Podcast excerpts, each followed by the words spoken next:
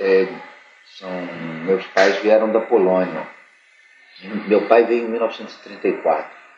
Minha mãe veio um ano depois. E um nome estudou polonês. Muita gente pensa que é, que, é, que é alemão, mas a grafia alemã seria com dois N's no final.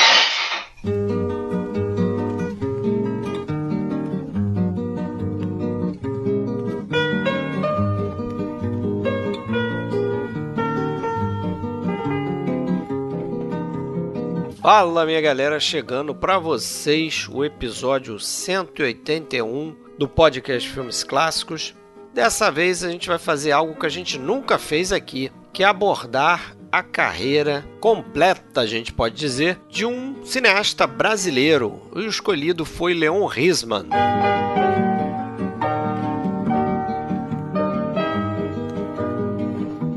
A gente foca em três filmes principais do Leon. Ele não fez muitos longa-metragens de ficção, tem muito curta e tem alguns documentários, mas os três longas de ficção que a gente mais vai falar aqui são eles A Falecida, seu longa de estreia, São Bernardo e a gente fecha com Eles Não Usam Black Tie, feito na década de 80. Pessoal, se você quiser mais informações sobre o cast, acesse filmesclassicos.com.br. Se quiser procurar nossos áudios em outros agregadores, vá no iTunes, no Spotify, Google Podcast ou qualquer outro agregador, basta procurar por podcast Filmes Clássicos. Temos um canal no YouTube onde fazemos lives de dois em dois meses e postamos os áudios destes episódios e também outros vídeos com uma série de curiosidades sobre cinema clássico.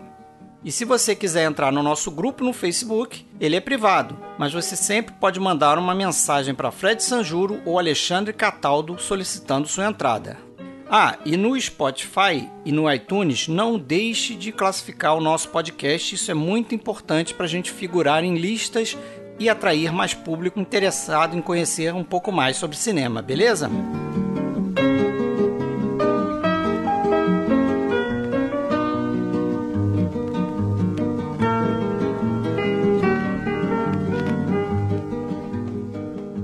Então vamos começar nosso papo pessoal. Fred Almeida falando aqui do Rio de Janeiro. Hoje comigo Alexandre falando também do Rio de Janeiro. Seja bem-vindo mais uma vez, pertinho. Agora tá, tá mais próximo, né? Quase vizinho. Isso aí. Tudo bom, Fred? Tudo bem? Vamos de cinema nacional hoje? Vamos de cinema nacional. É, primeiro diretor brasileiro que a gente faz um episódio desse mais é parrudão, verdade. né? Antes foi só filmes, né? Filme e dicas triplas. Nelson Pereira dos Santos bateu na trave. É. Mas Leon foi escolhido. E para isso trouxemos Sérgio Gonçalves de São Paulo. Olá, fala Fred, Alexandre. Tudo bom? E aí, Sérgio? Fala aí, Sérgio. Tudo bem? Eu sei que tem pelo menos um filme aqui que o Sérgio adora de paixão. essa trinca que a gente vai comentar hoje é muito especial, hein? É. Só é. um? Não, o que eu tinha certeza era um. Eu não sei qual, qual é a. Eu acho que ele gosta muito do outro também. Agora tinha um terceiro que eu não tinha certeza. Então vamos descobrir. Vamos descobrir daqui a pouco, né? Isso, Isso. vamos descobrir daqui a pouco. É, vamos falar, é claro, do Leon Risman. Como eu falei aí, é a primeira vez que a gente faz um episódio desse de mini diretor que a gente chama, né? Mas não significa que o diretor é pequeno, não entendam dessa forma. É só um episódio mais condensado sobre a obra, né? A gente faz num episódio só, tenta fazer três filmes principais, que a gente acha principais do cara. No caso do Risman, é até mais simples, né? Falar de quase toda a obra dele. Eu sei que o Alexandre viu tudo, eu vi quase tudo. Os curtas são excelentes também, então dá pra gente falar um pouco. Mas de longas mesmo ele tinha só quatro, se não me engano, né?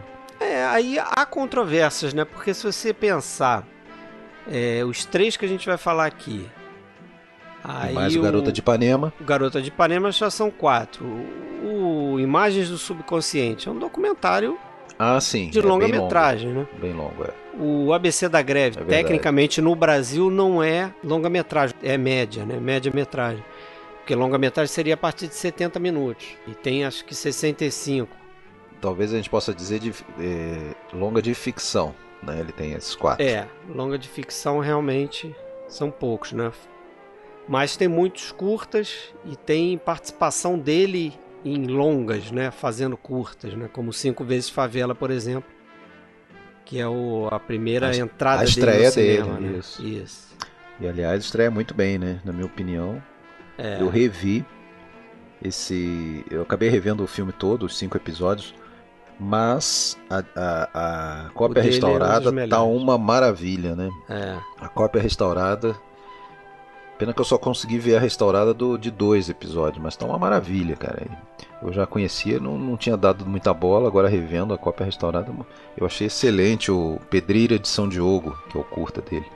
Muito Isso. bom. Ah, E essas restaurações estão belíssimas, né? Sim. Então, é, os filmes dele foram restaurados, né? Esses três aí que a gente vai falar foram restaurados. Então dá pra ver tranquilo. é, sem esse probleminha, né? Mas a gente pode falar rapidamente aí sobre o Risma, né? Um pouco do, da vida dele, né? Ele é filho de imigrantes poloneses, né? Nasceu em 22 de dezembro de 1938. Faleceu com 48 anos, jovem ainda, né? Em 17 de novembro de 87 ele morreu de AIDS, né? É, ele foi casado, mas eh, ele casou quantas vezes? Ele se teve um- três filhos com três mulheres diferentes. três mulheres diferentes. Duas filhas. né? Mas ele era conhecido como cabeça fria do cinema novo, né? Por causa desse modo de abordagem um pouco mais distanciado ali em comparação com outros, né? Do, do período ali, outros colegas dele, por exemplo, o Glauber era um cara muito mais visceral, né? Sim. Basta ver os filmes do Glauber, Deus e o Diabo, o Terra em Transe, né? o Santo Guerreiro. Você vê que o estilo é bastante diferente, apesar dos dois ali serem considerados nomes importantes no cinema novo brasileiro. né? É, ele se inspirou muito no, no Nelson, né? No, no Rio 40 Graus. Eu acho que foi o filme que conquistou ele. Que ele lembra de ter assistido com 17, 18 anos no cinema. Cursava engenharia, né? Ele cursava engenharia e, e acabou só. É, não sei nem se chegou a se formar. Ele disse que só tirou a foto, né? A foto E a foto de lá e formatura tal, e e- entregou para a mãe e foi- e nunca mais foi- voltou. Toma, não quero mais ver engenharia. O Nelson montou alguns filmes dele, né? Aqueles curtas. Sim, sim, sim.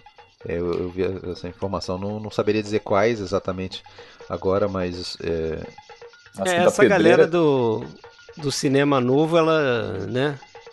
É, ele era daquela geração do cineclube, né? Que via três filmes por dia Isso. e acabou, inclusive, caindo nas graças do, do Nelson. Foi pro set do Rio Zona Norte, lá em 57. É, e por outro lado, na questão política, né? Consta que o pai dele levava ele para a reunião do Partido Comunista lá com 14 anos. Então ele, vamos dizer, ele se- formou assim, né? Se- dentro desse meio e com esses conceitos. É, e isso está muito presente em toda a obra dele, eu acho, né? Apesar de não ser panfletário, assim, diretamente, né? Eu acho que Não, ele mas o cinema aborda- dele é muito político, né? é muito político, mas não é, de uma maneira assim é, pan- panfletária, né? É, não é. Ele, ele mesmo fala isso, né? Que ele achava que, mesmo que ele fosse defender os ideais políticos dele, ele não podia ser fazer isso de forma cega, né? É, De forma unilateral, né? Porque isso não, não fazia parte do realismo, né? Então ele mostrava as falhas também é, dos lados em que ele apoiava, né? No caso ele, ele era comunista, como você falou aí, ele era filiado ao PCB, né? E isso vai, como você falou aí, pô, se mostrar ao longo da, da, da carreira dele toda, né? Você pode dizer, é, até se você pensar assim, a falecida que não é engajado nesse sentido, eu acho que tem outros engajamentos ali dentro. Pois, para você pensar um filme de 65, né? Recém, recém instaurado, né? É. A ditadura de A ditadura, então, é o cara que ainda fez cinema dentro da ditadura. Então, o quanto É. engajado você pode ser, né? O maioria absoluta que ele faz em 64, ele acaba tendo que montar depois do golpe. E aí o filme leva 18 anos para ser lançado no Brasil. É que trata da, da- da- basicamente da Do do, do analfabetismo. método Paulo né? Freire, né? Do, da, da- do implemento do método Paulo Freire no, na educação pro Nordeste e tal. Cara, e com certeza, né? Um filme que o regime da época não, Subversivo, subversivo. não daria não deixaria passar de jeito nenhum, né? Não. Ele era da minha área ali, né? Da, da... Nasceu no Lins Vasconcelos, frequentava os cinemas da Praça Santos Penha, na época que tinha, sei lá, sete, oito cinemas ali de rua. E foi isso, inclusive, aparece. A gente vai falar da falecida, né? Ele, ele conhecia bem esse mundo do subúrbio ali, né? Do, que, que é o que a gente vê no, na falecida, né? Aquela, aquele clima que lembra até um, um pouco do, do Boca de Ouro, do Nelson também, né? Aquela, aquele subúrbio mesmo, né? Aquelas picuinhas de, entre vizinhos, coisas desse tipo. Cartomante. É, Nelson Rodrigues na veia ali, né? É, a gente já pode começar a falar então do primeiro filme, né, que é a Falecida, de 1965, que é o primeiro longa dele. Eu sou mesmo uma pobre diaba. Enquanto Glorinha vai um médico bacana, que até piano tem no consultório, eu vou de carona, um médico do tempo do Dom João Charuto, completamente gagá. Mania de reclamar. Tô crente que aquela besta vai encontrar coisa do arco da velha no meu pulmão. Claro. Ele me faz um exame matadíssimo. Uma vergonha de exame. E no fim vira-se pra mim e diz que eu não tenho nada. Qual é o drama final? Se não tens nada. Ótimo, evidente. Por que, é que tu não te mete com a tua vida? Quer parar de dar palpite? Parece até que quer morrer. Quem sabe? Já é um desses casos né, do diretor que logo no início, o primeiro longa dele já é um baita de um filme. É, a gente citou dois curtas excelentes que ele fez antes, né? Que foi o Pedreira e que foi esse do Maioria Absoluta. Maioria Absoluta. Não lembro se teve algum anterior a mas esses dois por si só já são excelentes ah, cartões de, de, São esses de dois. Visita. O 5 vezes Favela, né, esse, esse segmento aí, Pedreira de São Diogo, 62, maioria absoluta 64. E aí vem uma falecida, né? Pedreira de São Diogo, assim, cara, ninguém me tira da cabeça que ele deve ter visto ali o Encoraçado Potemkin umas 20 vezes antes de, de filmar aquele curta, porque tem, tem tudo a ver, né? Aquela coisa da, da revolta, do, do trabalhador explorado se unindo ao povo, né? no é. caso lá os marinheiros explorados se unindo à população contra os oficiais, enfim, simbolicamente. Não é só temática, né? Pô, você tem uma fotografia, aquele filme, uma montagem, principalmente no início, né? Antes da primeira explosão, Pô, aquele negócio, você começa a assistir aquilo e já fica vidrado ali, né? Parado. Fala assim, deixa eu ver o que, vai acontecer nisso é, aqui. Quando, quando o cara anuncia que vai aumentar a carga lá também, todo mundo olhando, né? E ele fala que esse, esse filme tinha muito do espírito do cinema novo, naquela utopia, né de, de, né, de você conseguir interferir na realidade e, e melhorar as coisas, mas que pouco tempo depois do, do filme aconteceu uma tragédia real lá naquele morro e 16 mortos, um barraco lá que desabou lá de cima por causa das explosões, ou seja, exatamente aquilo ali aconteceria e ele viu que na verdade não, não nada muda, né? A exploração do, do ser humano, né? Pelo ser humano, aquela coisa, isso é, vai varar os tempos, né? Não acaba nunca. É. Bom, para quem quiser saber mais aí, tem um, um, documentário interessante, né? Feito por um dos colaboradores dele, né? O Scorel que é o Eduardo Scorel, né, que era montador dele e de outros filmes brasileiros, chamado Deixa que eu falo, né? Tem até no YouTube. De 2007. Ali. É, apesar de Sim. estar incompleto. Pelo menos a versão é, que eu vi no YouTube está tá incompleto. Tá é, faltando uns 10 minutos. minutos né? é, Mas se acha por aí, né? Mas é bem interessante. Bem interessante. Vamos falar então do A Falecida, que a gente já falou aí, né? Que é um texto, uma peça do Nelson Rodrigues. Né? Foi o Glauber Rocha que indicou o Leon Risman ao Nelson Rodrigues. Falou: Ó, tem um cara aí bom que pode adaptar a tua peça. E, como era comum ali, né? Eles tinham muito disso no cinema novo, né? Um indicava o outro, um ajudava o outro, né? Estavam sempre colaborando e tal. O Nelson foi na onda do Glauber Rocha e acho que ficou satisfeito. Porque eu acho um ótimo filme. Achei sensacional, cara. Na revisão. Eu tinha visto há um tempo. Sim, acho, tinha achado bom, mas não, não tinha dado clique, né, cara? Na revisão é. você vê. Você, você consegue enxergar algumas coisas ali maravilhosas. Começar, porra, trilha sonora do, do Radamés em Atali, porra. É incrível. É, Radamés que vai fazer várias trilhas aí no cinema brasileiro do, do período, né? Várias trilhas Sim. legais. E tem a Fernanda, né, estreando no cinema. Acho que ela tinha participado no cinema só com a voz, né, dublando. É, e primeira vez que ela atua efetivamente no cinema. E, e já já chega Nossa. arrombando a porta, né? Que absurdo, né, é, cara, é impressionante. de atuação. Assim. Eu acho é. que, sei lá, é, a gente, a gente é de uma geração que conheceu a Fernanda Montenegro já uma senhora, né? Sim. É. E aí, de repente, quando você assiste ela atuando, assim, jovem, 30 e poucos anos ali, acho que ela tinha. 36. E, e não só, assim, a Fernanda Montenegro, né? A gente pensar, assim, o... A gente é de uma geração que conheceu a maioria desses atores através Nas de novelas, novela, né?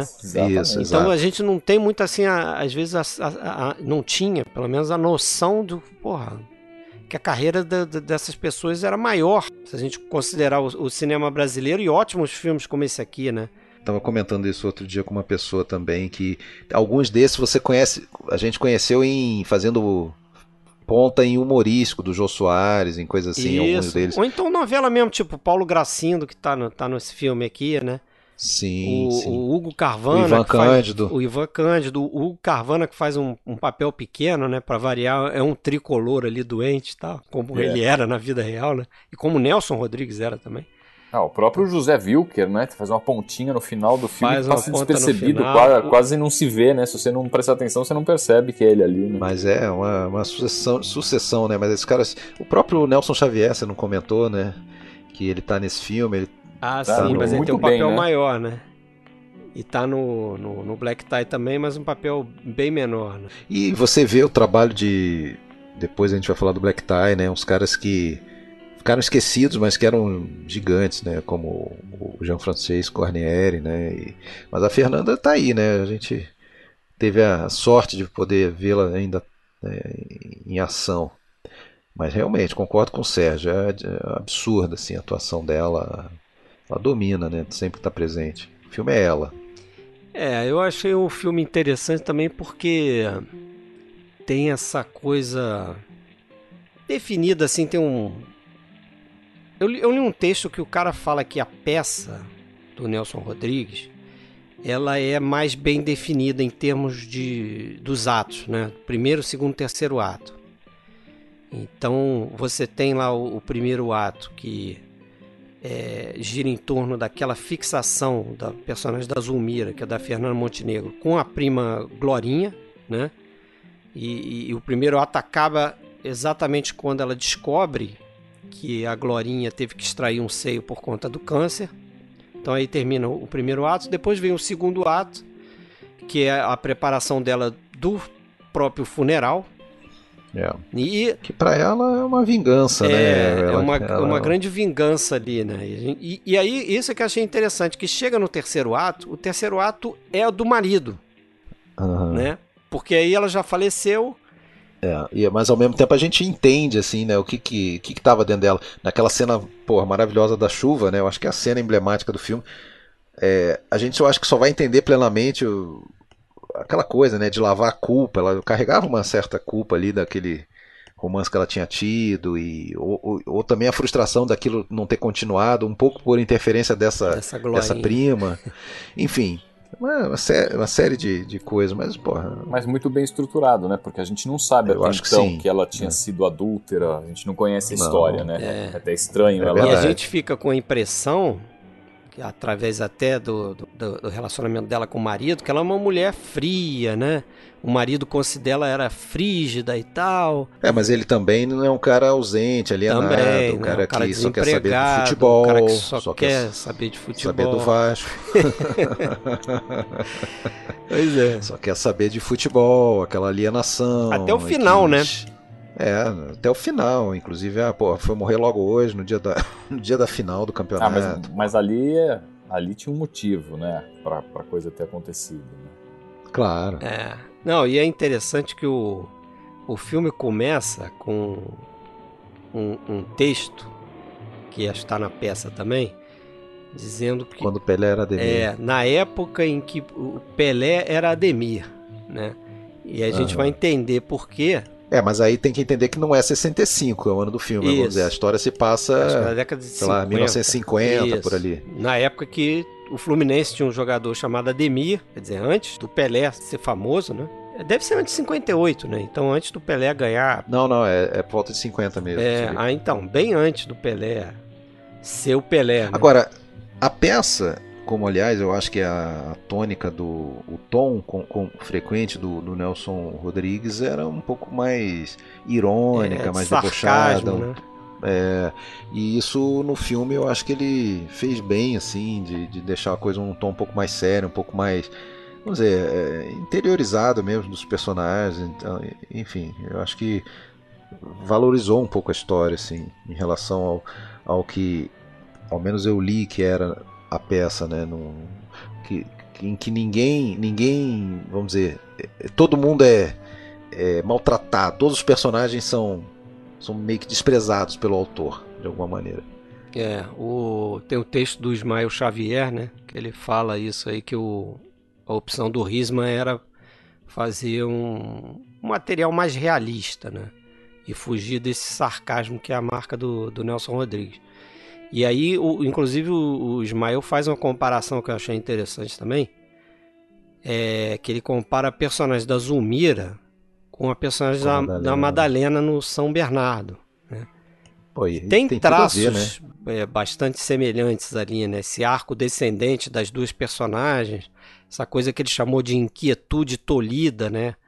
Essas mulheres que estão ali dentro daquele relacionamento e que são oprimidas, né? É, e que vão, vão fugir no, pela morte. Pela né? morte. Vão planejar. Tem um fim semelhante, né? Só que. E, e, também tem maridos que se dão conta no final é, do que eles perderam. Né? De uma forma diferente um do outro, né? Claro. No personagem lá do Paulo Honório. do Paulo Honório, ele se dá conta de que a paranoia dele interferiu na vida dele de casado, né? Ele poderia ter aprendido mais com a mulher e tal. E, e aqui é diferente, né? Acho que é um. Aliás, é diferente não, é completamente o oposto, né? É. Porque em um caso existia o adultério e o marido não tinha a menor ideia que aquilo acontecia, e no outro não havia. E ele tinha certeza de que ela estava é. traindo com os, é os capatazes lá. Né? Mas aqui o, o, personagem do Ivan Cândido, acho que ele, ele se dá conta de que a mulher não era como ele pensava, né? Ser frígida. Quer dizer, ele tinha uma mulher que tinha ali uma paixão, era apaixonada, só que não por ele. Exatamente. E nossa, a construção desse, desse ato final ali da, da revelação né, do, do personagem do Paulo Gracindo. Que é aquela coisa, né? Do, aquele orgulho babaca, né? Do cara que ele tem que contar, né? Não, não adianta ele ter o caso com a mulher, ele tem que contar, ele tem é, que contar se vangloriar disso, é, se vangloriar, e, enfim, e aí o, a grande vingança final, né? Do, do personagem do marido, que é de porra, negar até aquele funeral que ela queria para ela, né? De, não, não, negar, de, negar aquele lá não. É, é, é diferente. É, a diferença é sutil, mas é importante. Ele chega e fala qual é o caixão mais barato. Ah, o mais barato, é. é. Negar nesse sentido. É, é uma vingança de dele também, né? É. E, e, e, detalhe que na hora que sai aquele caixãozinho, e, e, e aliás ele nem vai ao, ao funeral, porque ele vai ao jogo. É, na hora que sai aquele caixãozinho, aparece a prima na janela, né? Que era exatamente o que ela queria, que a prima fosse para a janela e ficasse com raiva de ver um. Pois é, a gente escuta falar na Glorinha, né? Nos dois primeiros atos e a gente só vê a Glorinha no terceiro ato. Quando ela aparece lá no flashback, é, pegando claro. os dois no flagra, né? A Zulmira e o, e o amante lá, o Pimentel, né? O Paulo Gracindo. E depois na janela aparece lá a loura que a cartomante falou no início, né? Então tem umas tem umas coisas legais assim nesse texto, né? Que, que por exemplo, o não sei se vocês vão lembrar logo no início, quando o Tuninho tá lá jogando sinuca, não sei o que, que eles estão falando do futebol, não sei o que, vai dar Vasco sim, não sei o que. Dou dois de vantagem. É, dou dois de vantagem. Se eu fosse rico, eu ia no Maracanã e comprava os 200 mil, não sei o que. E isso que ele fala, né, se eu fosse rico, eu ia no Maracanã, fazia, acontecia, não sei o quê, é algo que ele não tinha como prever, mas que acontece. De certa forma, acontece no final, né? Sim, porque ele vai com aquele dinheiro ele que vai ele com aquele extorquiu, né? Isso, aqueles 85 do, mil do Pimentel. contos de réis, sei lá qual era a moeda. Cruzeiros. Cruzeiro, Sim. sei lá, e ele vai lá jogar aquilo na torcida e começa a cantar o chamada lá do Vasco lá, né? Casar, casar, casar. Eu, eu é. fiquei me perguntando se eles fizeram aquilo sem a galera saber. Eu acho que fizeram, é, né? Botaram fizeram, o cara lá parece, no, é. no estádio e a, o cara... A reação é muito estranha, é, né? O pessoal ficou olhando, o que, que esse maluco tá gritando? O jogo tá longe, é, né? E aí não, começar. não tiveram nem que pagar os figurantes, né? É. Pois é. Sim. Mas é interessante aí. O, o Leão fala sobre isso, né? Que essa, essa coisa, o que atraiu ele na peça, né? essa questão da alienação, o problema da mulher na, nessa sociedade, né? Esse escapismo através do futebol. Então foi algo que aproximou ele ao texto do, do Nelson Rodrigues. Agora, uma coisa me intriga nesse filme, continua intrigando agora, é o seguinte: é, a gente tem a nítida sensação de que é uma doença imaginária que ela tem, né? Que ela não tem doença nenhuma. Inclusive, ela é. vai numa primeira consulta médica e o médico não acha eu nada. Também, também. E ela fica e ela fica chateada, né? Diz que o médico não, não sabe nada. Como que ele não achou nada? Eu tô eu tô nas últimas. Aí você acha que ela é uma hipocondríaca de marca maior e tal, que está somatizando as frustrações, a culpa dela. E aí depois ela efetivamente morre. Ela, ela começa a cuspir sangue, é. eu não é. lembro, mas isso aí com certeza é depois daquela cena da chuva. Pode ter sido ali, né? Que ela ficou doente, né? Porque, pelo menos nos filmes é, antigamente, é, cara, a pessoa pegava uma chuva ou um vento. É um, é um absurdo que eu vou falar aqui na presença de um médico, tá? Mas, mas dê o seu, o seu diagnóstico, doutor, porque é, a impressão que eu fico, a mesma do Alexandre, parece que é um suicídio induzido, assim, é como se ela, se ela forçasse a, próxima, a própria morte. De tanto ela, ela, ela colocar na cabeça que estava morrendo, que estava morrendo, que estava morrendo, ela morre. É, essa é a sensação que eu fico, porque realmente ela vai no médico, não apresenta nada, não tem nada, ela reclama do médico depois pro marido, falando: Ah, mas eu falei, o cara não sabe nada, olha aqui. Tá... É, quando ela cospe sangue na cama, é. se você reparar o semblante dela, ela, ela fica feliz. Isso. Ela fala: Tá vendo? Olha. Olha, eu ela... tava certa, tô morrendo mesmo, beleza. É, mas ele dá a entender, principalmente nessa época aí, né, que na realidade ela morre de tuberculose, né? Tuberculose que é a doença que classicamente tinha essa, essa questão da hemoptise, né? Que é o escarro com sangue. A pessoa realmente morria de tuberculose quando, não tinha tratamento. Mas não diagnosticada, então. Mas não né? foi diagnosticada. Mas, é. mas eles falam até um pouco que ela por eles serem pobres, ela foi num médico qualquer, ver o cara acho que não coloca nem um estetoscópio, ele ausculta com, com ouvido. Com ouvido, mesmo, é verdade. Sabe, não tem um raio-x, não faz absolutamente nada, não, tá tudo bem, toma esse xarope, um gargarejo aqui e um abraço. E ela já tinha comentado antes que eu, eu, sinto gosto de sangue o tempo todo na boca, então dá a entender que realmente ela estava doente, mas ninguém acreditava, talvez porque fosse hipocondríaca, achasse, talvez que ela quisesse só chamar atenção. E é claro que eles dão aquela. Né, dá aquela concentrada toda ali no, no tempo, e quando ela faz a primeira vez que ela acaba escarrando sangue, ela já tá lá e começa a entrar em insuficiência respiratória, deita na cama e morre, né? Evidentemente ninguém morreria de tuberculose dessa forma assim tão rápida, né? Sim. Tem uma elipse em tempo real, é, assim, vamos dizer. É. Agora é interessante o que o Ismael fala que na peça a morte da Zulmira ela é anunciada, né? ela acontece em off. Então você não vê, não tem uma cena dela morrendo. E no filme, o Risman ele opta por mostrar, né?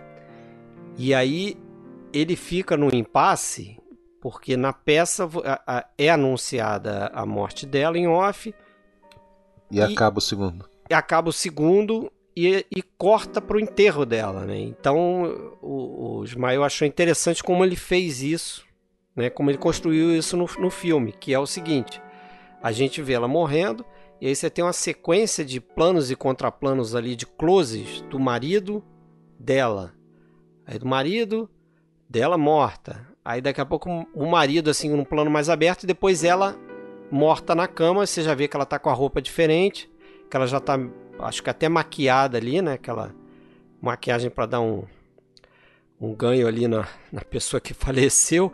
E você vê que ele está sentado lá da cama, de repente ele bota lá o, o sapato, levanta e você já vê que tem um monte de gente na casa. Quer dizer, o funeral já estava prestes a acontecer, entendeu? E foi interessante como ele resolveu isso, que era um ponto importante na peça, né? Que separava justamente esses atos aí. Então, eu acho que já é assim o cineasta mostrando as qualidades, né? Como ele resolve diversas eu, coisas. Eu vi um ensaio, eu acho que foi no ensaio que eu vi do, sobre o Risman, ou, ou se foi no documentário, agora já não lembro. Mas que ele fala uma coisa que é verdade, né? Parece que, apesar de ele ter um estilo sóbrio, né? Na maior parte do tempo, tem sempre uma cena assim, que é aquela cena, né? Que parece que ele ele vira pro ator e fala, ó, vai que é tu agora, agora se consagra aí. E nessa cena da chuva ali, eu acho que, porra, é, é tudo, né, cara? É sensacional, é maravilhosa. É, a fotografia. Nossa, aliás, a gente não falou muito da fotografia do filme, é de um cara chamado José Medeiros, que fez outros filmes importantes. Mas aquela câmera fluida, e né? E tem o operador de câmera, um cara que depois vai ser um fotógrafo famoso no, no cinema nacional, que é o Dib Luft. Dib Luft. É, isso. cara que escreve Ele... livros de fotografia. Esse cara foi o diretor de fotografia do Assalto ao Trem Pagador, ou foi o câmera, enfim, mas ele tá no Assalto ao Trem Pagador. Enfim. É... E essa cena, e também eu acho a cena do, do flashback lá do, do Paulo Gracindo, né? Lembrando na sorveteria, no banheiro, aquela coisa é, é, é, é bem feita assim, né? O, o, choque que causa aquilo na gente, né? O cara é. errando o banheiro, aparentemente ele erra o banheiro, vai no banheiro. Ele erra. E dá de cara com a, com a Fernanda saindo, enfim. A gente nem entende muito bem o que está acontecendo, que, que, que, se é ali mesmo, né? Depois que a gente. É. Que ele fala, não, o marido estava logo ali a 5 metros. O cara lá tomando sorvete. E, e o marido dois lá no banheiro. História, né, com a mulher já morta. É bem, é bem Nelson Rodrigues mesmo, aquelas é. tragédias, né? Aquelas tragédias mundanas, sempre tem uma traição, alguém morrendo. A gente lê textos Nelson Rodrigues, sempre tem nos contos, tem essas coisas, é uma recorrência, né? É. É isso, vocês têm mais alguma coisa a falar? Não. É, depois do A Falecida, ele ele vai fazer aí alguns outros curtas, né? Ele faz aquele do, sobre o Nelson Cavaquinho que eu achei sensacional. Gostei também, também. gostei muito. Eu achei muito, muito é, não é um não é um documentário tradicional, né? No sentido de abordar didaticamente a carreira do cara, só mostra ali o, o cotidiano dele, né? No, na, na, comunidade, né? Enfim. É, é, é, tipo. O cara do povo. Isso, é quando, quando a gente fez lá um. A gente tem um episódio que a gente fez sobre documentário, né? Que a gente falava lá em quatro ou seis estilos que eles definiam como de documentário, né? Esse seria mais na linha daquele de observação, né? Então, Sim. o cara vai lá com uma câmera, né? O diretor vai lá com uma câmera, com uma equipe e observa ali o dia a dia do cara. Então tem ele no bar, tem ele tocando, tem ele falando um pouco de como ele compunha também, né? É meio mistureba também, né? Porque tem Sim. ele falando pra câmera, né? Então... Ele faz o Garota de Ipanema antes, né? Que é uma... Eu acho que é só um, um grande veículo para os pessoal da MPB em geral e outros aleatórios que estão no é, filme. Pro né? Vinícius, né? Você vê o João Saldanha, que era treina, que foi treinador do, da seleção brasileira antes da Copa de 70. O João Saldanha tá no filme com o pai da, da Márcia Rodrigues. É. Agora, esse filme tem, tem também o que a gente não falou na falecida, tem o roteiro do Eduardo Coutinho também, né? O Eduardo Coutinho, uhum. que vai virar um documentarista famoso, já trabalhando aqui, fazendo roteiro, ajudando o Risma a fazer roteiro. E, e aí eu acho que ele vai fazer uma coisa um pouco anacrônica quase. Porque o pessoal do cinema novo mesmo teve aquela fase primeira lá do, dos filmes é, do Nordeste, os rurais ali, né? O Glauber lá com Deus e o Diabo, Os Fuzis e Selva Trágica e outros tantos. E ele já foi direto para Falecida, né? Um filme urbano, podemos dizer, mas ele vai fazer o filme do meio do Nordeste, meio rural, lá depois, nos anos 70, né? Quando esses filmes já não estavam mais sendo feitos, né? E aí ele vai buscar no Graciliano Ramos, que aliás já num outro contexto também, né? Porque a história do Graciliano é passada o quê? Nos anos 30, né? Se não me engano. É, mas ele que é o São Bernardo, né? Eu quero começar a falar do São Bernardo. São Bernardo, é.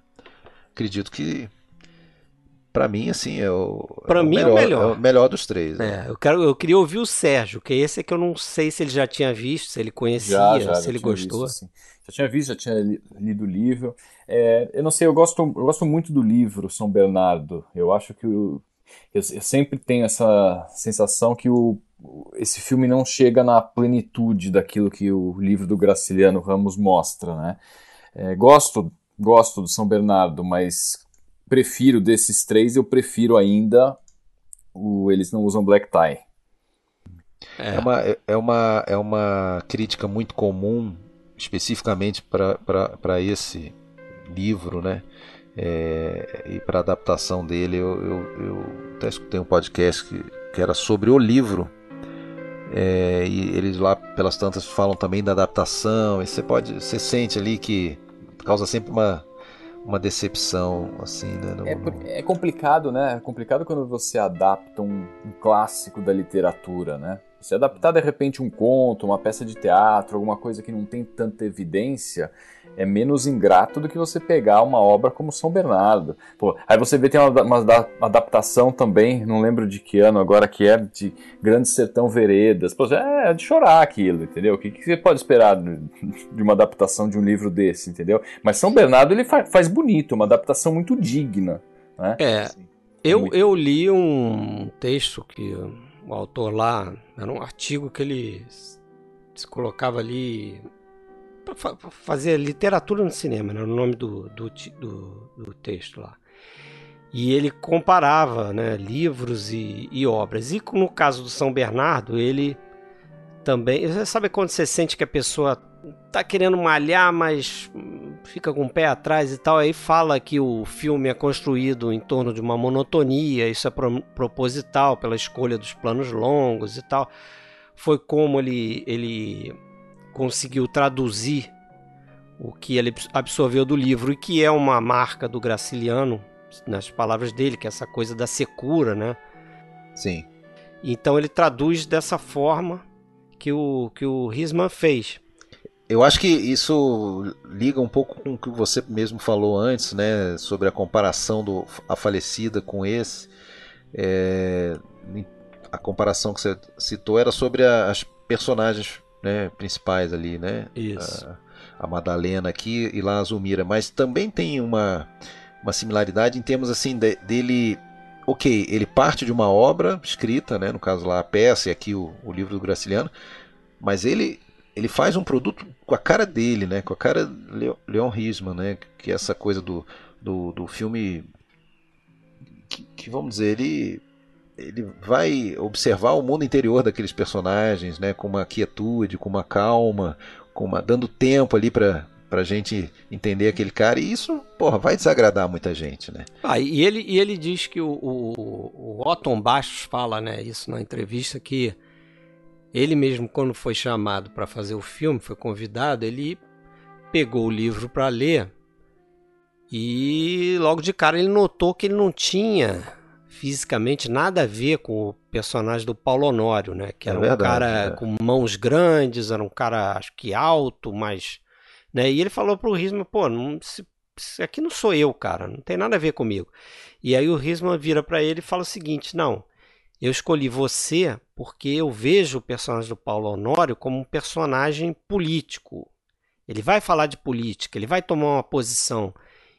E você, Otton, tem lá o seu grupo de teatro. Ele fala que o. Que o São Paulo. É. O, Otton tinha uma oficina de teatro que era politizada e tal. Então estou escolhendo você porque eu quero é, é, essa temática no filme. Né? Então aí é. parece que ele já está modificando a obra original. Sim. Eu não li o livro, acredito quando dizem que, que deve ser um baita livro, mas eu acho a, a escolha dele muito boa filme para mim é excelente por conta desse ritmo, né, que eu acho que vai incomodar muita gente que não está acostumado. Essa coisa dos planos longos, né? Cara, e que, que, que ator, hein? Que esse cara é, né? Ah, Bastos. É, pra é... mim é um dos melhores do cinema nacional. Eu, pelo menos, sempre ficou a impressão que ele é menos badalado ou valorizado do que mereceria, né? É, e não, ele parece ser um cara humilde na dele, Justamente tranquilo. porque, justamente sempre, né, a gente liga com a questão da novela, justamente porque é um cara que fez muito pouca é. novela, né? Então, Bom, basta, basta pensar lá no personagem do o Corisco. Corisco. O Corisco e o Se entrega, Se Corisco. entrega Corisco. E, e esse aqui, o Paulo Honório, que, pô, já dá pra, né? Você escutou? Você escutou, Fred, aquele podcast, aquela entrevista com o Tom Bass que eu te indiquei? Não, não cheguei tem, a ouvir. Tem um podcast, depois se der eu passo o link para vocês, a gente deixa no comentário do, lá do, do episódio. É uma entrevista de 2019 do Alton Bastos, numa, acho que para um podcast baiano, inclusive. Ele é baiano, né? E é hilário quando ele conta. Ele passa um bom tempo, uns 20 minutos, falando do trabalho todo, do relacionamento dele com Glauber. E ele imita, ele fazendo as vozes do Glauber falando com ele e tal. Ele diz que o Glauber ele tinha planejado, estava no roteiro, um, um flashback lá em que ia mostrar a relação do, do Corisco com o Lampião. Aparecia lá o Lampião e tal. E aí o, ele mostrou isso pro mostrou isso pro Otton.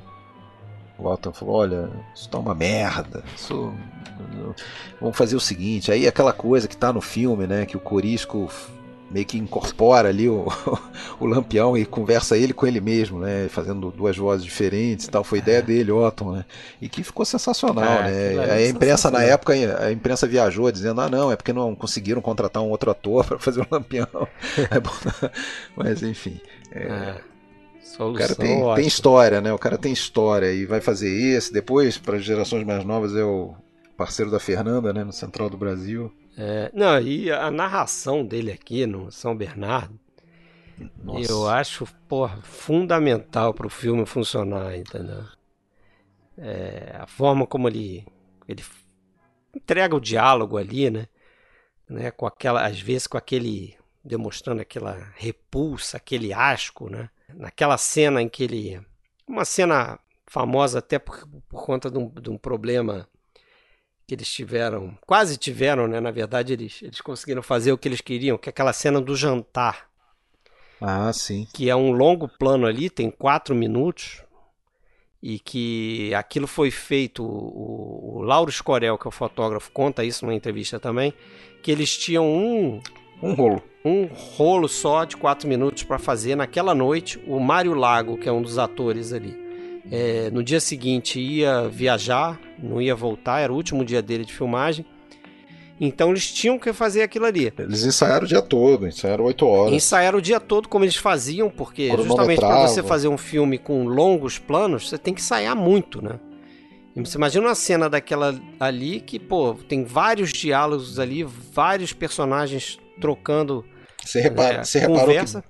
Tem um cara que erra né? Que quase é, exato. Isso. Ele é, come uma república, república, não sei o que, e vai é, e, consegue. E toca, e toca. E né? que bom que ele tocou, porque ia esculhambar, né? Não Agora, você errar. repara que bem no meio da cena, bem com dois minutos, a câmera dá uma Dá um. Dá um shiftzinho. Uma, dá um, um shiftzinho. É, dá um. No, nos dois primeiros minutos a câmera tá. Ela anda um pouquinho. Ela, é, assim. é, a câmera tá mostrando mais o pessoal que tá do lado direito é, da mesa. Mas eu, eu, acho que ele. É isso, ele vai encaixar ali para poder pegar justamente a fala desse cara, que tá meio escondido ali atrás é, do, do Padilha, né? Uhum. Mas ali Mas é na, sensacional. naquele naquele momento ali, quando, justamente quando esse plano acaba, que ele corta para um, um plano mais próximo, é o momento que entra a narração interessante do, do Alton Bastos, que ele fala lá, né? Ele, ele, ele descobre na cabeça dele, né? na alucinação dele, que a mulher dele é comunista. Madalena procurava convencê-lo, mas não percebi o que dizia. De repente invadiu-me uma espécie de desconfiança. Já havia experimentado um sentimento assim. Quando? Quando, no momento esclareceu-se tudo, tinha sido naquele mesmo dia no escritório, enquanto Madalena me entregava as cartas para assinar. Sim, senhor. Culuiada com Padilha e tentando afastar os empregados sérios do bom caminho. Sim, senhor. Comunista. Eu construindo e ela desmanchando. Esse filme é um sangue negro, né? Brasileiro. É, é uma história de obsessão, né? De... Obsessão que o cara destrói até as pessoas próximas na, na, na, na marcha dele. E é, um, e é um indivíduo que, que é solitário o tempo todo, né? É. A história toda ele, ele é um cara solitário, absolutamente. Totalmente solitário, né? Você é. vê quando ele começa, né? O filme que ele tá. Ele começa ele sentado numa mesa se propondo a escrever uma autobiografia. Né? Aí ele começa a contar a história dele. Você vê que ele não fala, se eu não estou enganado, ele não fala nem de pai e mãe. Ele, ele, as figuras paternas e maternas dele, se não me engano, uma é uma velha cega, sei lá, do rio que ele fala, e o outro é um, ele ficou, fala lá, um, só que ele cresceu naquela fazenda, né, São Bernardo, né, e aí ele passa a vida dele para adquirir aquela propriedade. Então ele ele aprende aritmética, né? Um, um, diálogo engraçado também que ele fala assim: é, eu eu me ensinei a, aritmética para para não ser enganado mais do que o, o que é de, o que é conveniente. Fala um negócio assim, entendeu? Achei engraçado, quer dizer, ele sabe que vai ser enganado ao longo da vida, né? Mas para não ser mais enganado, aí ele ele estuda aritmética lá. E a Isabel Ribeiro, né, cara? A gente tem que falar dessa atriz que hoje em dia também é esquecida, né? Um pouco se fala dela, mas, pô, deixou um, um trabalho fenomenal ali. Apesar de ser muito interiorizado, né? Ela tem um olhar, assim, que diz muito, né? Aquele olhar é econômico, ela é econômica nos gestos e tudo, mas que não é uma atuação fácil, né? Às vezes uma atuação comedida assim, acaba sendo mais difícil até do que uma uma personagem muito presente, né? E, e é isso, né, cara? Você vê uma, uma mulher que reluta ali, né, no início, né? Mas eu não amo você, tal, não é muito apressado casar, acaba entrando naquilo, né? E, e é um fracasso, né? Aquele, aquele, aquele casamento, né? E aí a saída que ela encontra é, é o é o suicídio, né? A gente não está respeitando os spoilers, né? podemos, é. podemos falar. Já foram há muito tempo. é.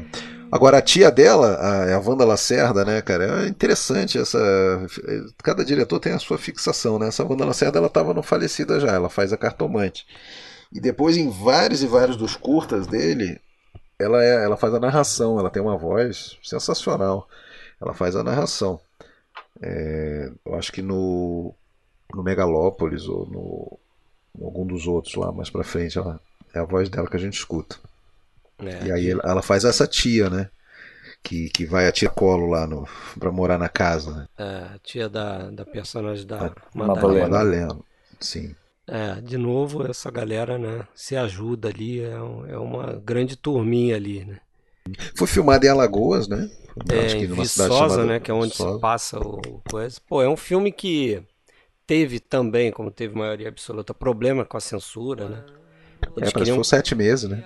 É, demoraram, demorou sete meses para ser liberado, né? Os caras queriam cortar 15 minutos de filme, só que eu acho que o Risman não, não cedeu, porque, segundo ele, era, eram momentos importantes ali do filme, né? Difícil, né? O diretor também. É. E, e, e não vai falar da música, não. É a música do Caetano, né? Música do Caetano. Em parte, né? No final é, é tem lá um. Mas é uma música diferente, né?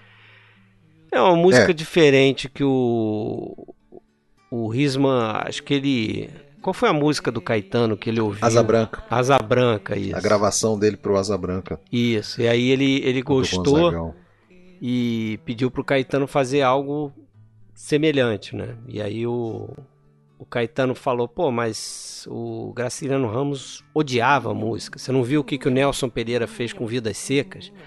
Vidas Secas não tem música, né? Tem a música do carro de boi lá, tem uma música Aquele de som né, da roda. Né? Uhum. Isso. E aí ele falou, pô, e se a gente fizer algo semelhante, só que em vez, né? É uma música que não é muito música, é uns grunhidos. É, assim, uns né? grunhidos, é só vocais praticamente, né? Acho que tem algum instrumento ali, mas é mais vocais e. E ele foi improvisando, né? Ele diz que construiu a música assim, com, já com o filme montado. E ele ia vindo, ele, ele é, colocar no filme para ser exibido num estúdiozinho pequeno lá. E ele ia meio que improvisando, cantando, fazendo aquelas, aquelas lamentações assim. E, e no final tem um, umas músicas lá do, do, que eles chamam de cantos de trabalho, né? Que depois até vai gerar uma série de curtas aí pro. Três curtas, é. três Foi curtas. Um, um subproduto aí do. Que ele fez na sequência, né? Do São Bernardo. É, ele aproveitou que estava por ali e fez. Mas você vê sempre essa atração dele, né, pelo pela coisa popular mesmo e por um retrato da, da realidade do, do, dos menos favorecidos. Tem essa fase meio Nordeste, depois vai ter a fase do ABC Paulista ali, que ao fazer o ABC da greve ele faz curtas também, né, sobre o assunto. Acho que tem pelo menos um ou outro que tem, tem um curto ali é, nesse, nesse mundo ali também. E enfim, e até quando ele faz sobre música, né, cara, como esse do Nelson Cavaquinho que a gente comentou, né, ele tá mostrando... Partido Alto também, né, que é outro é, que ele vai fazer ele, depois. Ele tá fazendo coisas bem povão, assim, né, bem populares, né, bem... É, não é música de elite e tal. É, ele é um cara politizado, né, como a gente já falou aí, então essas questões ele ele abraçava a causa mesmo, né? Agora, é interessante que o, o livro, né, o livro São Bernardo é. Eu não, não, lembro, não sei o ano exato, mas é anos 30. E, pô, ali você está tratando de uma, de uma estrutura é, de dominação ali no Nordeste, aquela coisa do, do latifundiário, do dono da fazenda, explorando a mão de obra, não sei o quê. Porra, o, o filme vai sair praticamente 40 anos depois, inclusive já na, na época da, da ditadura, e a realidade não tinha mudado nada, né? Então estava é, extremamente atual, né? Apesar de, de, de tanto tempo ter se passado né? entre o período retratado e o período que o filme estava fazendo, estava tava sendo feito, né? Então assim, apesar dele ser ambientado no passado, ele poderia muito bem ser daquela época também, né? Poderia ser hoje, né, Alexandre? Tem lugares é, no Nordeste hoje, que as pessoas vivem exatamente como mostra naquele final do sempre, filme, né? Aquelas né? cabanas, aquelas taperas, aquilo, isso não mudou, né? São, são pessoas que são é uma civilização parada no tempo, é que a gente não convive com isso, né? Mas hum. ah, inclusive se você pensar no final do do São Bernardo, que a gente vê ali é quase que um mini documentário, né? Porque ele filma pessoas em casas como aquela que justamente depois ele vai fazer esses documentários aí do, dos cantos de trabalho. O mutirão, né? É. Um, um, dos três que é o canto de trabalho mutirão que isso, ele mostra, é bem, mostra é bem parecido. as cabanas, né? É, isso, casas. isso. A galera fazendo lá, sei lá. A famosa casa de pau a pique. Isso. Então, e aquilo ali era da época mesmo, né? Da década de 70 ali, 72, quando ele fez o filme.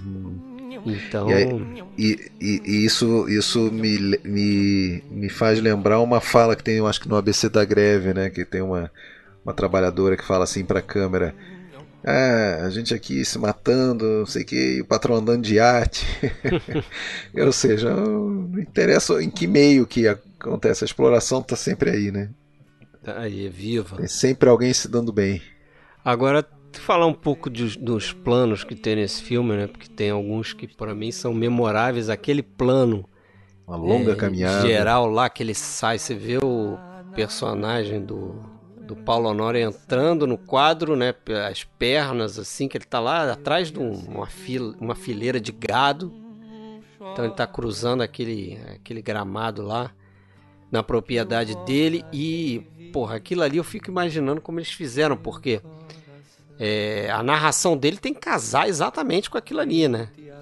Então imagino como eles ensaiaram aquilo ali até chegar num, num, ponto em que a narração dele sincronizava com a caminhada dele, desde ele sair, porque se você reparar, ele, ele começa a narrar, acho que exatamente quando ele aparece no quadro, começa a aparecer a perna dele lá no fundo, ele cruza aquilo, passa pelo gado e vem até um plano detalhe da cara dele na câmera, né? E ali termina o plano. É, tem um outro plano também que é o último plano do filme, que também eles, eles o da vela, da vela, aquilo ali é excepcional, eles contando como eles a cronometragem daquilo, né? É, porque eles, eles ficaram fazendo teste com a vela, né? Para achar o tamanho certo da vela que ia casar com a narração do, do Otton Bastos, para justamente a vela terminar quando ele estivesse terminando o texto dele, né? E a gente ficar com a impressão que ele tá, tá dizendo no texto dele que não consegue dormir, né?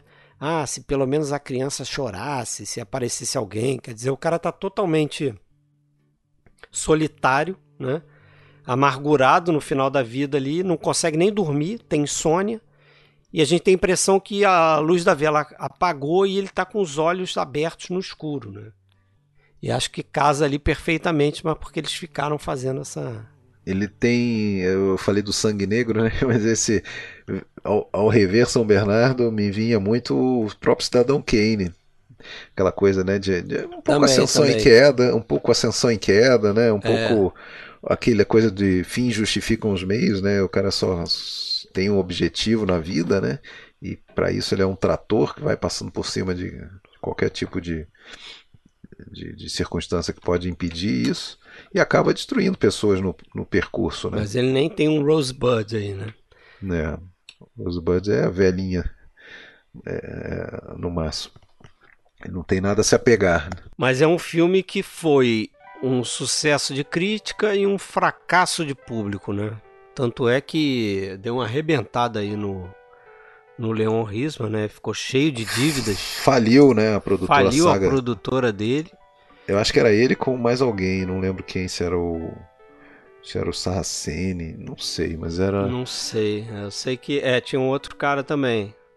Mas e aí ele ficou quase 10 anos, né? Não fez um longa-metragem nesse período, né? Entre o São Bernardo e eles não usam black tie, foram só esses curtas.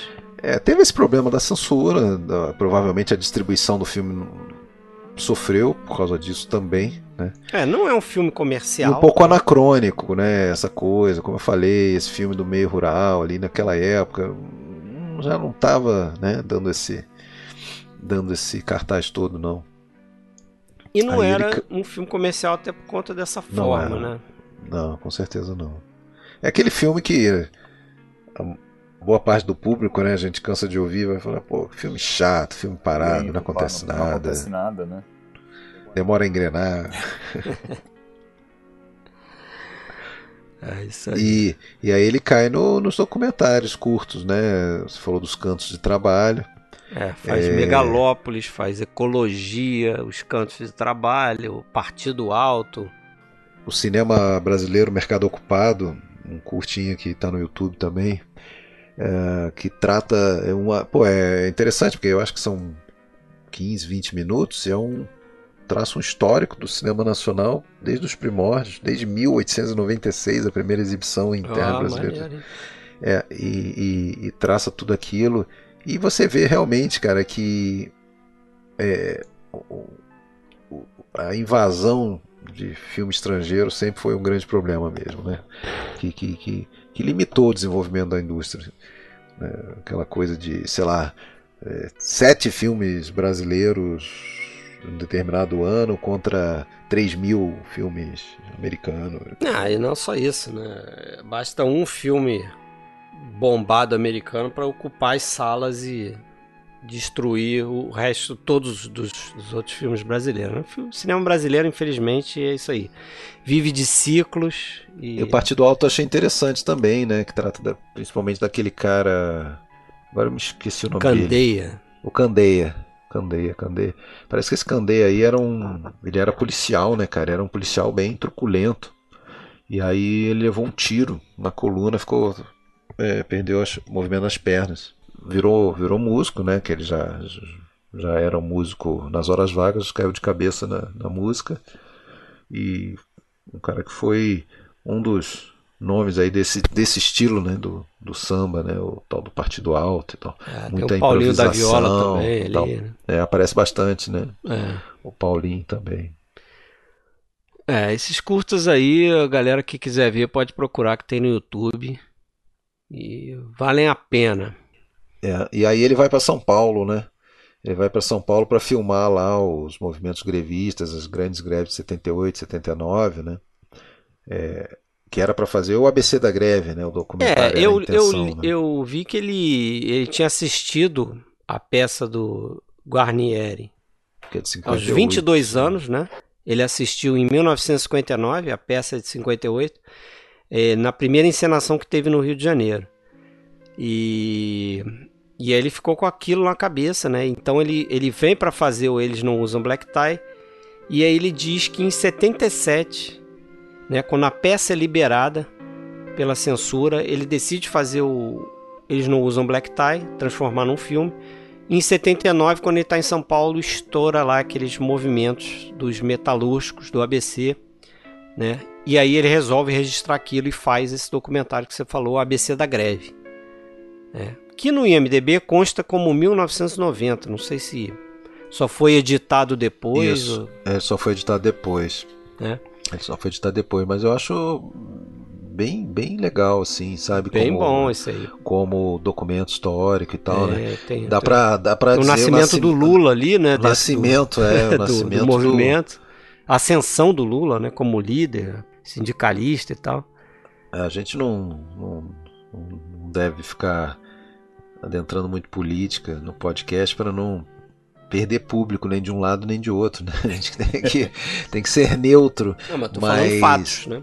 É, mas aquele, naquele documentário que mostra ali a, aquela greve, no momento em que ele conclama as pessoas a voltarem à greve para sinalizar para o empresariado que eles, né, eles e aí depois quando eles vamos dizer, passa o prazo que eles deram, não, não tem um acordo, eles voltam para a greve e tal.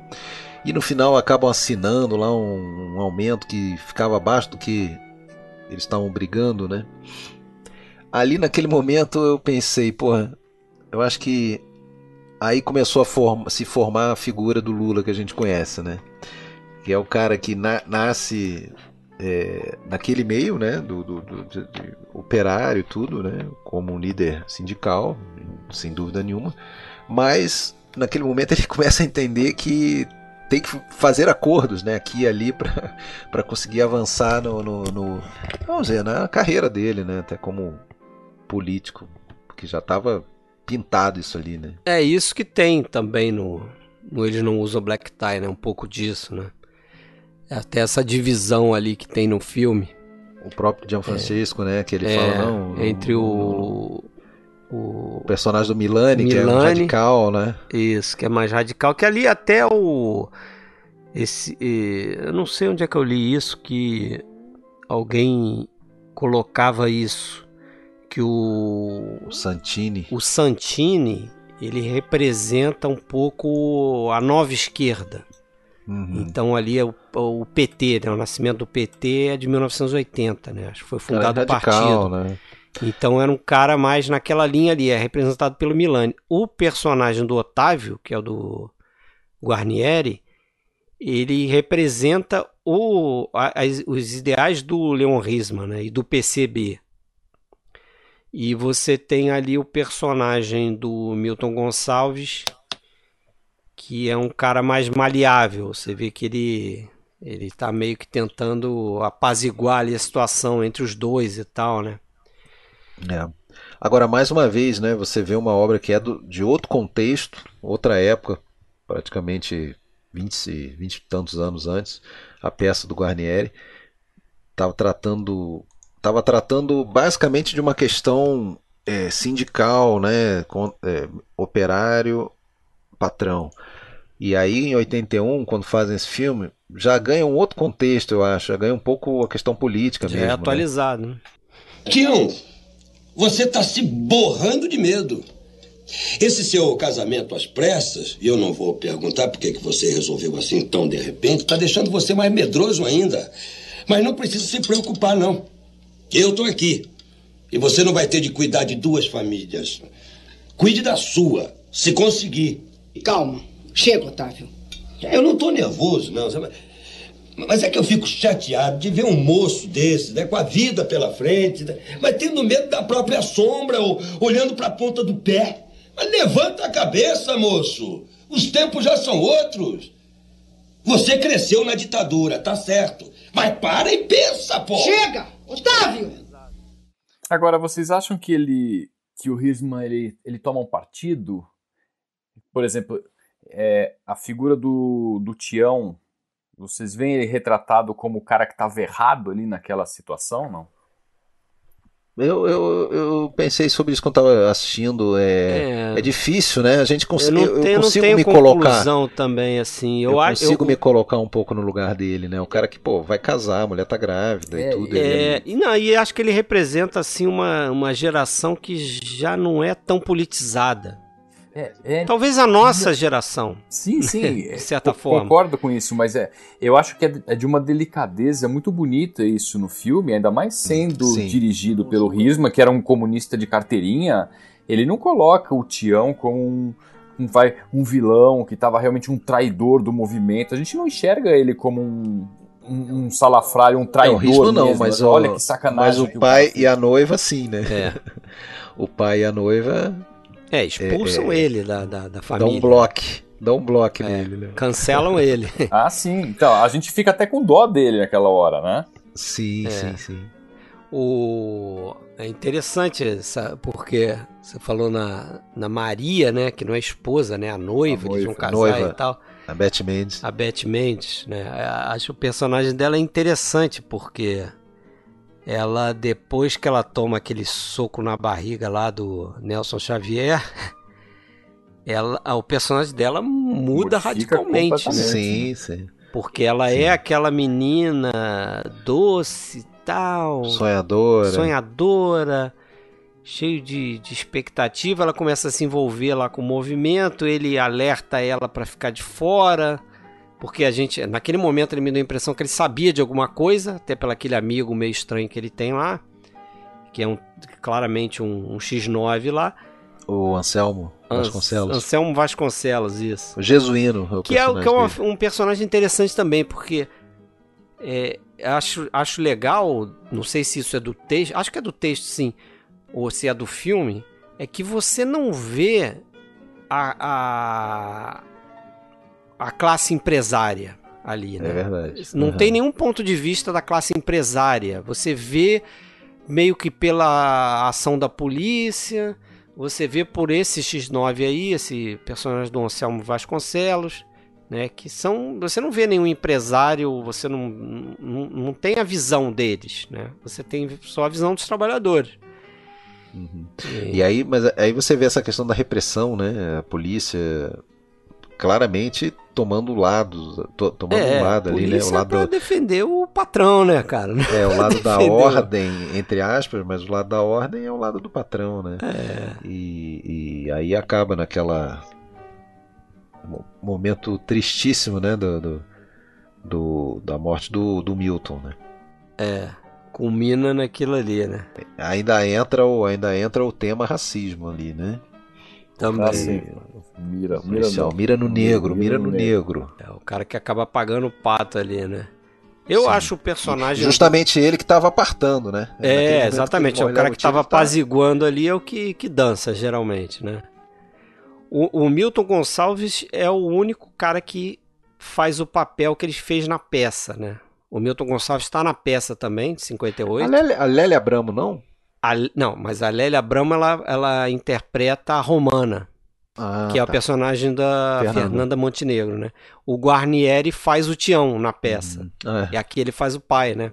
E eu acho que o personagem do Tião, talvez até por isso, por ser um texto do Guarnieri e, e girar bem em torno dele, do personagem do Tião, eu acho o personagem mais complexo, como o, o Sérgio já falou aí, né? A gente não fica com a impressão que ele que ele agiu assim de má fé, ou que ele.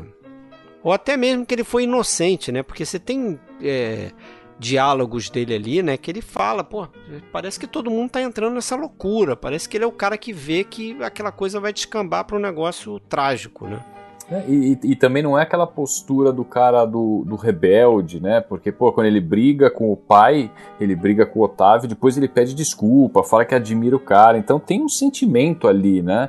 É. Os personagens são muito bem construídos nesse filme. É uma coisa que, que assim, eu gosto demais nele, porque não só. Né, dessa questão de construção de personagens, como o ambiente, você se sente ali que você está realmente em algum lugar na periferia ali, né? Aquelas casas, aquele, aquele pessoal pobre, né? Vivendo aquela vida, vida humilde, sofrida, batalhada, né? O pai ali da, da como é que ela chama? Da Maria, né? Que procurando emprego para conseguir, é alcoólatra, depois é, é assaltado, assassinado. Sim. Então, assim, é uma realidade. É, ele mostra essa questão de violência, né? Que graçava ali na, na, na, na periferia, né? Justamente. Nesse ele te coloca na periferia, né? Você sente na pele o que, que os caras estão passando lá. Então, assim, você entende o Tião quando de repente descobre que vai ser pai, que situação que ele tá, e de repente arriscar perder o emprego na fábrica, começar a fazer greve. Ele já viu, né? Já tinha o histórico do pai que tinha sido preso. Então, pô, dá pra você entender o cara ali, né? Sim. Pois é, ele não queria correr esse risco, né? Com a, com a, com a noiva grávida e tal. O Guarnieri é um monstro também, né? É, o Guarnieri é. com a Fernanda Montenegro. Eu tava assistindo, já vi esse filme sei lá quantas vezes. A primeira vez que é. eu vi, na realidade, não me impressionou muito. É quando a gente acaba vendo, né? No colégio, na adolescência, tem que ver. Você vê, ah, tá, ok, um filme. Ah.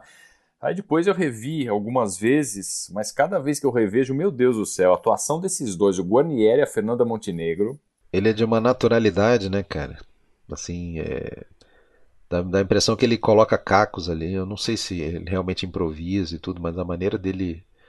Dá a impressão é... que ele, ele tá pensando nas, nas, palavras que ele vai dizer na hora, né? Não tem texto é, ali. É, é, essa é. é a questão, né? É espontâneo, né? Não.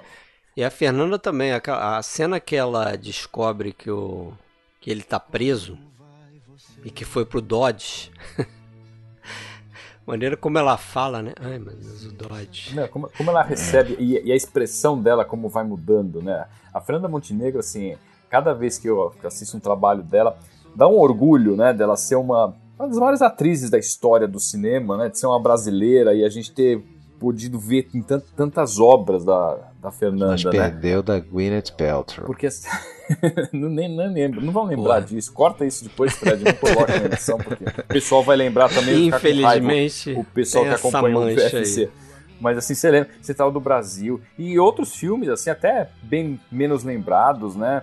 Aquele Casa de Areia, por exemplo, ela tem uma cena final ali com a Fernanda Torres, né? Que é um negócio, assim, um diálogo entre as duas o rosto dela, o que ela transmite só com o olhar, é uma coisa impressionante. E nesse filme tem uma das cenas mais bonitas, né?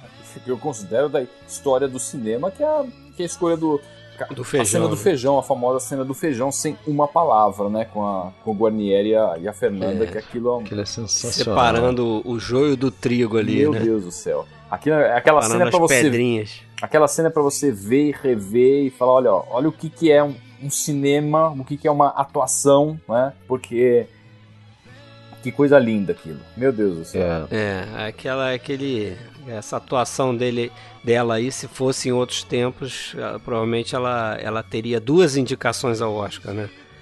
Se, se tivesse um Nossa. cinema mais forte. É. é. E, e, confesso, confesso para vocês que eu gostaria que o filme terminasse naquela cena. Né? A, Sim. A cena depois lá do do enterro, né? É. Não, aí é. ele tem que, eu acho que dá, acaba dando o tom político, político mesmo. Então, né? é, essa cena eu acho que ela dá que ela não precisava. É muito, é muito interessante nessa cena que, bom, para começar, né, aquela coisa, sem palavras, é tudo dito pelo gestual dela maravilhoso, né, de contar ali a, a, a quantidade de, de, medidas ali de feijão, uma, um copinho daquele por pessoa, e quando ela vai botar o quarto, ela se lembra que tem uma pessoa menos agora vivendo ali, então ela põe de volta. E aí ele olha para ela, ele, ele sabe o que ela está pensando, ele sabe que botar o filho para fora de casa é algo duro, né? E que faz, a, faz ela, a Romana, sofrer também. Uh, e, e, depois, em um certo momento na cena, ela começa a, a catar. Ela está catando feijão, mas aí ela começa a catar no ritmo um pouquinho mais rápido. E aí entra a música. Não sei se você repara isso, né? No, é, no melancólico, sem música, e daí a pouco começa a catar um pouquinho mais rápido e entra a música. Pô, e marca muito bem essa coisa justamente do bola pra frente, vamos, vida que segue, vamos tocar, vamos pra próxima passeata, vamos pra próxima greve, vamos pra próxima batalha. E aí, aí tem que entrar o, a passeata, a cena da passeata, né? Porque aí é, é necessidade de dar o, o tom do a luta continua. É, então. É, dá uma levantada, né? Terminar pra cima, né? Sim. Agora vocês não falaram do Pichotinho, porra. Pichote tá no filme. o Fernando Ramos. É. Coitado. Fernando Teve Ramos um da fim Silva, horrível. né? O cara foi Teve um- morto por polícia, né? Te- Teve um fim horrível, o Pichote. É. Quem matou o Pichote, né? Tem até um outro filme nacional com esse Verdade. nome aí. Mas faz uma participação daqui, aqui também, né? Um dos poucos papéis relevantes dele. Lembrar que o, o Guarnieri, né, que aliás era nascido na- em Milão, veio pro Brasil jovem e tal, ele teve, teve uma, uma descendência aí de, de atores, né? O filho dele tá no, O Flávio, né? Acho que o, ma- o Flávio. Flávio tá no filme, né? Que já faleceu também, inclusive. Tá no filme. Tinha o Paulo Guarnieri, se não me engano, né? Paulo. Filho dele. É. É. Mas esse eu não, não tenho mais notícia, não sei por onde anda. ainda... Fez É, o, Flá- o novela, Flávio né? faleceu realmente, 50 e poucos anos. É, claro sim. Mas o. E o Richelli, né?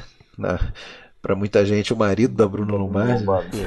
Eu tava vendo aqui, o, o Richelli e a Beth Mendes, até esse filme aqui, eles fizeram muita televisão. Era muita novela, novela, novela, novela e praticamente estrearam no cinema com esse filme, né? Não foi propriamente estreia. O Richelli tem outros filmes antes e tal, mas acho que grande filme é esse aqui. Ele e o O Boto. Boto, acho que ele fez. Ele e o Boto é depois, né?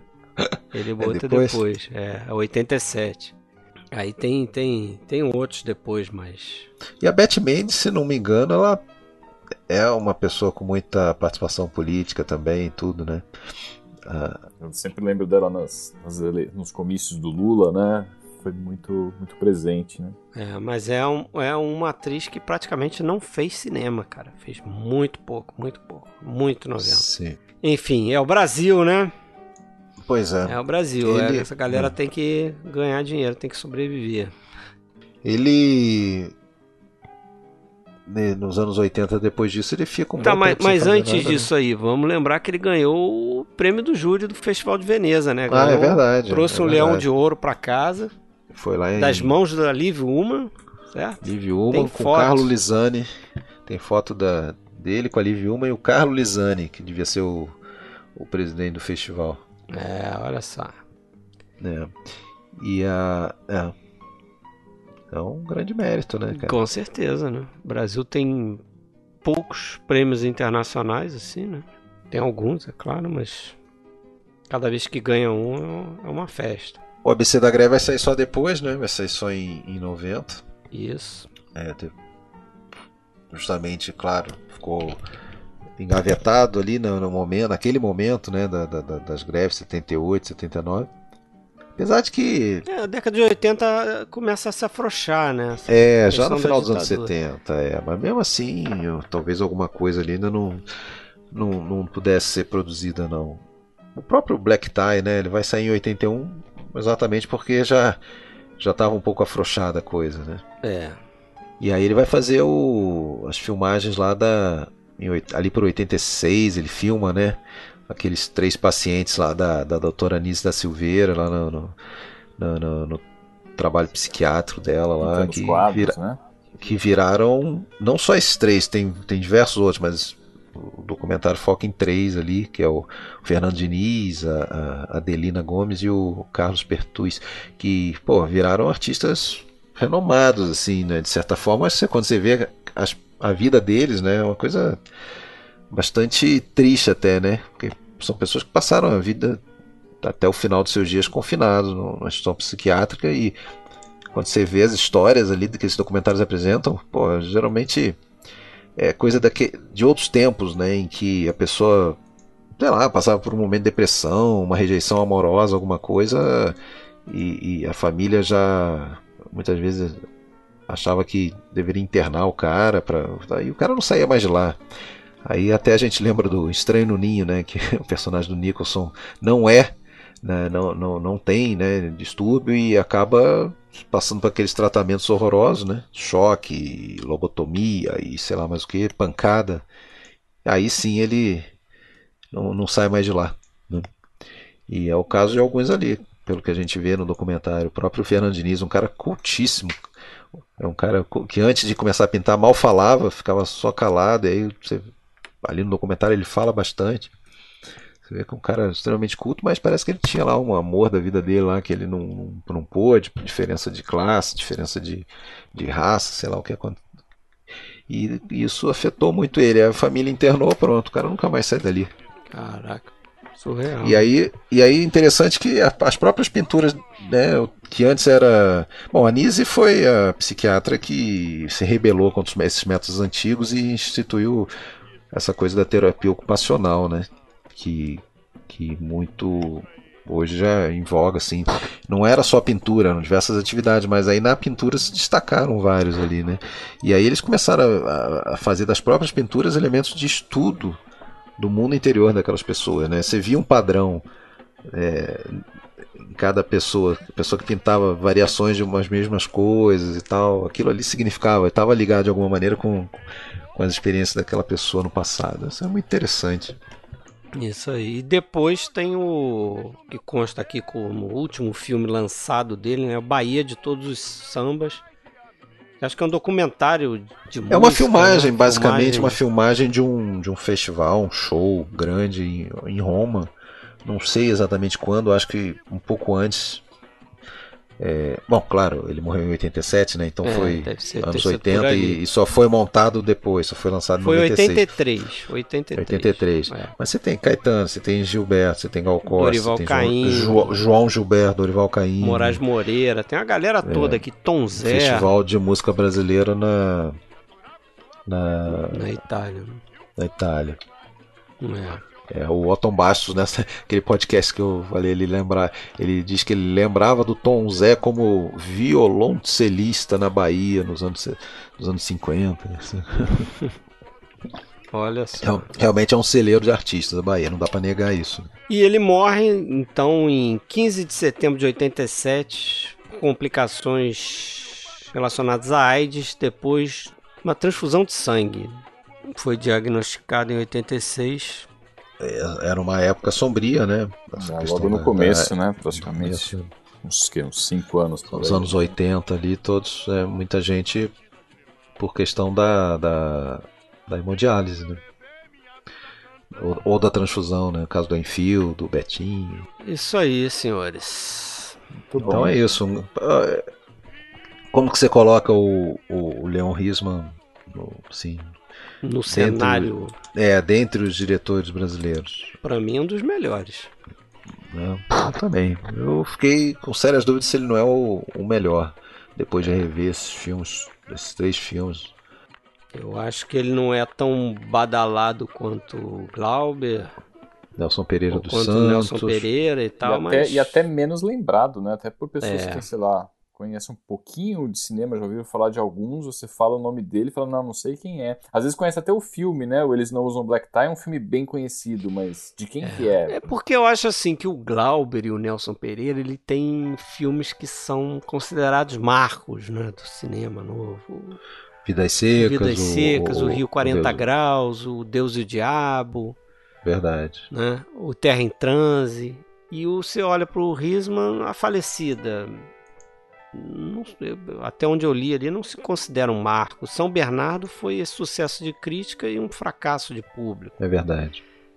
E o Eles Não Usam Black Tie, acho que foi o que ele teve mais sucesso, né? Muita gente acha que ele foi recompensado pelo que ele não, não foi no São Bernardo. Acho que até o. Acho que é o Eduardo Escorel, né? Que fala em uma entrevista que para ele também o melhor filme dele é o São Bernardo. E, e é isso, e um cara que fez poucos longas, né? Então, aquela história, o curta, infelizmente, não, não tem o mesmo, Sim. o mesmo peso, né? Que o longa-metragem, apesar de ser muito importante. Podia ter feito muita coisa, mas se foi cedo, o Sr. Risman. Foi.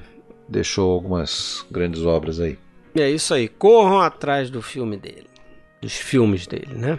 Isso aí então, senhores, vamos fechar. Valeu, Sérgio, pela sua presença. Imagina, que agradeço aqui o convite. Discutir esses três filmaços, né? Isso Qual aí. o favorito de vocês, então, é São Bernardo, né? Para mim, é São Bernardo. Olha, é São Bernardo, mas por uma diferença mínima, assim, porque eu gosto muito do Ednilson Black Tie. Também, como você viu, muitas, muitas vezes. A falecida que eu vi menos, eu realmente eu tinha visto uma única vez e revi. Segunda vez que eu vi agora pro episódio. Nossa, é, acho que cresceu muito em relação à a, a, lembrança vaga que eu tinha dele, sim. Mas o São Bernardo ainda está um pouquinho na frente, assim. Muito bom. Filmes para serem vistos e revistos. Mas assistam os três, não irão se arrepender. Obrigado, Sérgio. Obrigado a sua presença mais uma vez, Sérgio. Fred, boa noite, abraço. Obrigado, Alexandre, Fred. Até a próxima. Um abraço. Abraço. Quem diz não mente, na mão de um fraco sempre morre um valente. Quem diz não mente, na mão de um fraco sempre morre um valente. Daquele tempo do brancura que os fracos mandavam os fortes para a sepultura. Quem diz não mente, na mão de um fraco sempre morre um valente. Quem diz. Tião! Quem quiser entrar, que entre! É democracia não é?